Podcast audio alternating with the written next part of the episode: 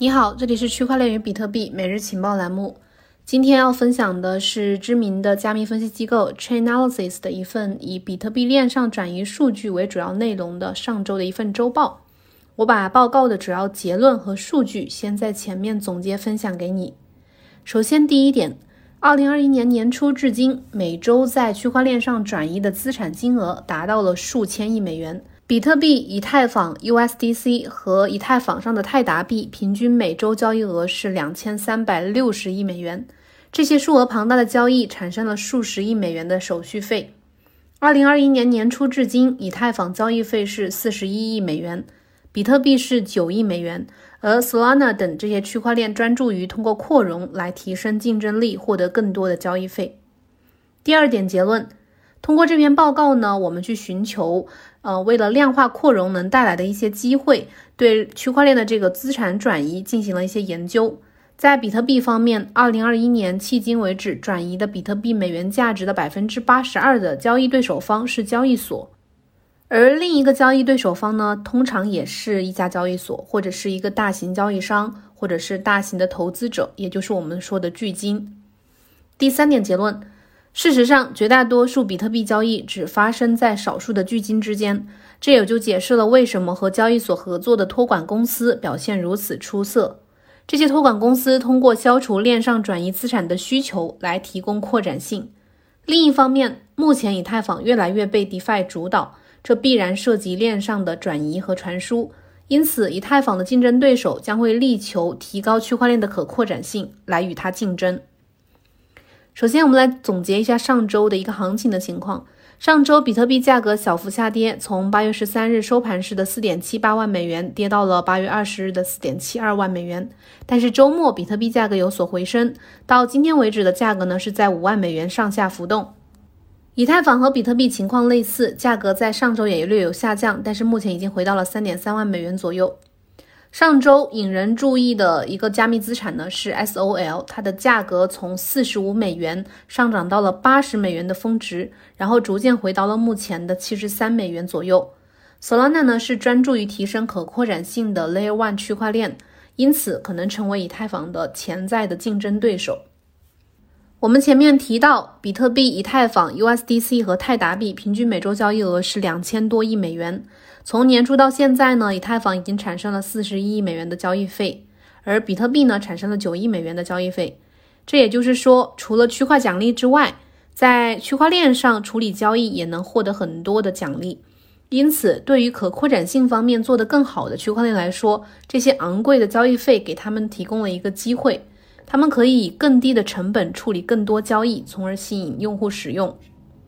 但是，为什么资产要在链上进行转移呢？这是一个很难回答的问题。区块链分析师通常只关注那些少数的知名的实体，比如说一些大型的交易所呀、机构啊，或者是大户、巨金、散户等等，并且只关注资金是流入还是流出了某一实体，而不关心实体之间的资金流动。这就意味着，虽然区块链它是能够保存所有的资产转移的完整记录的，但是全部的转账记录现在还没有被充分利用起来。分析师们呢，只能部分的了解区块链上面正在发生的事情，而不是全部。这种情况其实还蛮典型的。因为你想要去识别区块链上所有不同类型的实体是比较复杂的，需要消耗大量的资源。这是因为呢，资产经常是通过某一些链上的中间地址，在这些实体之间去流动、去转移。因此呢，要跟踪实体之间的资产流动情况呢，可能需要技术来跟踪这些资产，呃，中间跳过了哪些中间地址。那么这份报告呢，主要讲比特币，因为它作为美元交易当中交易额排名第二的资产，比特币可以帮助我们了解加密资产的流动。比特币的大部分资金流动呢，都发生在交易所之间。从年初至今的数据来看，这部分的交易占到了比特币总价值的百分之三十八。自托管实体，也就是不需要其他实体来提供托管服务，自己就能够去提供呃管理自己的资源、管理自己内部服务器的这样一个实体。自托管实体之间的资金流转也占总量的百分之三十八，而交易所和其他实体之间的资金流转占总量的百分之十八，其他类型的实体之间的资金流转呢，仅占百分之七。这其中呢有一个细微之处，它可能会增加流入和流出交易所的比特币份额。这种细微之处，细微的差别在于，从自托管实体转移的大部分比特币呢，可能不会进入到新的实体，而是通过发送实体控制的中间地址来进行跳跃。这一点呢，在数据当中可以很清楚的去体现。从二零二一年年初至今，从自托管实体转出的比特币当中，有百分之八十是由持有该资产不到两周的实体转出去的。这些实体持有比特币的平均时间差不多是五天。并且其中大部分比特币转移的数量呢，都少于零点一枚比特币，这就意味着多达百分之八十的自托管实体发起的资金流转，可能是某一个实体控制的地址间的内部转移，而不是不同实体之间的资产转换。因此，如果占到比特币总交易量百分之三十八的自托管实体间的资产转移当中，有百分之八十是这个实体内部的。那么自托管实体之间的资产转移份额呢，将缩减至百分之八，而交易所之间的份额则从百分之三十八增加到了百分之五十六。交易所和其他实体之间的份额从百分之十八增加到了百分之二十七。因此，我们总结，在比特币方面，二零二一年迄今为止，所有的这个比特币美元转移的价值当中，百分之八十二的交易对手方呢是交易所。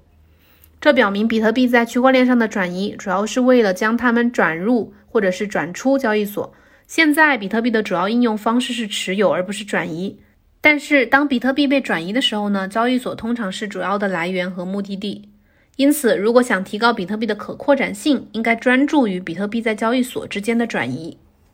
为什么这份报告要关注链上数据呢？因为通过链上数据，我们可以更具体的了解谁将从比特币的可扩展性当中受益。正如我们前面提到的，大多数的比特币呢在交易所之间流动，但是百分之三十二的流入资产来自其他的来源。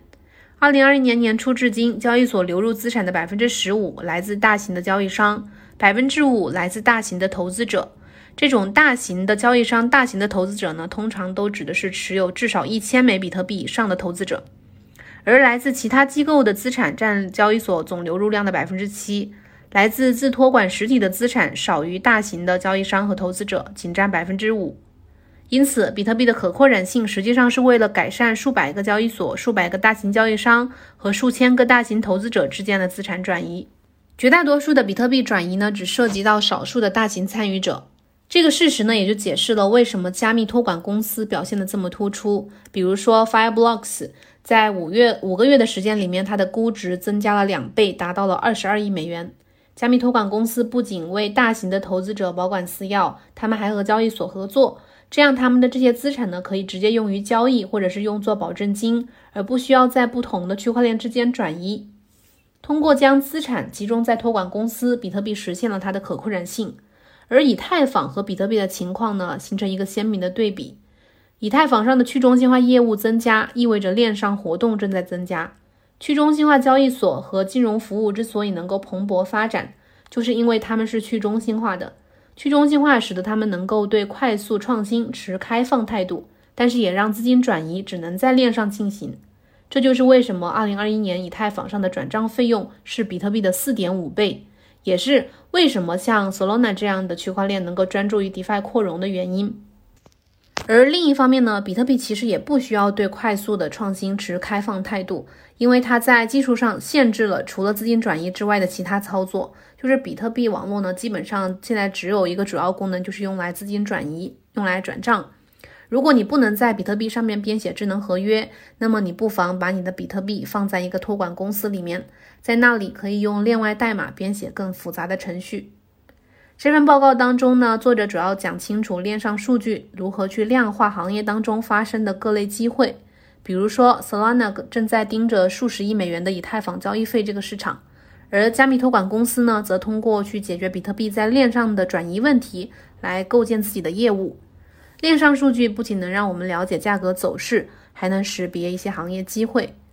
以上就是今天节目的全部内容，感谢收听。如果想要进群学习交流的朋友，可以添加情报局助理 OKSW 零幺零。我们明天同一时间再见，拜拜。